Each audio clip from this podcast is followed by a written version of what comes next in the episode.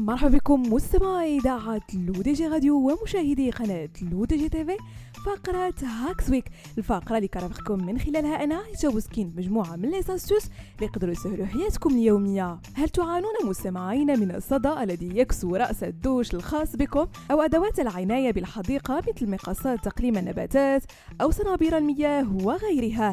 لا تقلقوا فأنتم لستم في حاجة ماسة لاستبدالها.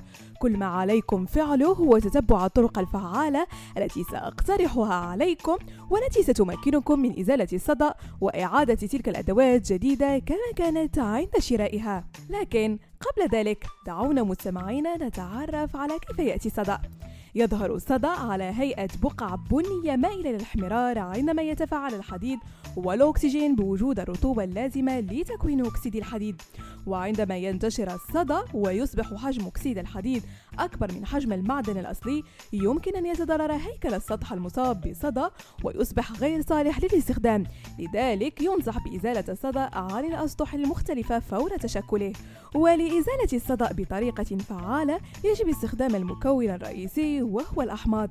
فمثلا يتفاعل حمض الستريك المتواجد في عصير الليمون وحمض الخليك المتواجد في الخل الأبيض المقطر وحمض الترتريك وأحماض أقوى مثل حمض الهيدروكلوريك وحمض الكبريتيك مع الصدأ للمساعدة في فك ارتباطه بالأسطح الأخرى. كما أن المذيبات البترولية غير السامة مثل WD 40 تعمل على إزالة الصدى لكن بشكل بطيء مقارنة بالأحماض.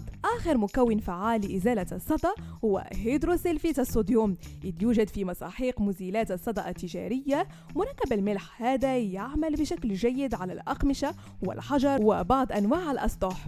وتبقى الطريقة الأنجع لإزالة الصدى هي صنع عجينة من بيكربونات الصوديوم مع بضع قطرات من بيروكسيد الهيدروجين. ثم ضع العجينة على المنطقة الصادئة وقم بتغطيتها بغلاف بلاستيكي.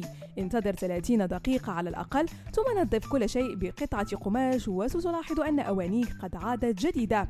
تصلح هذه الطريقة لكل الأدوات المنزلية المصنوعة من الفولاذ أو الألمنيوم في حال ظهرت بقع الصدأ عليها. بهذا مستمعينا كنكون وصلنا لنهاية فقرة Hacks Week نضرب لكم موعد la semaine prochaine هادشي كامل على إذاعتكم الرقمية L'ODJ Radio وكذلك على قناتكم L'ODJ TV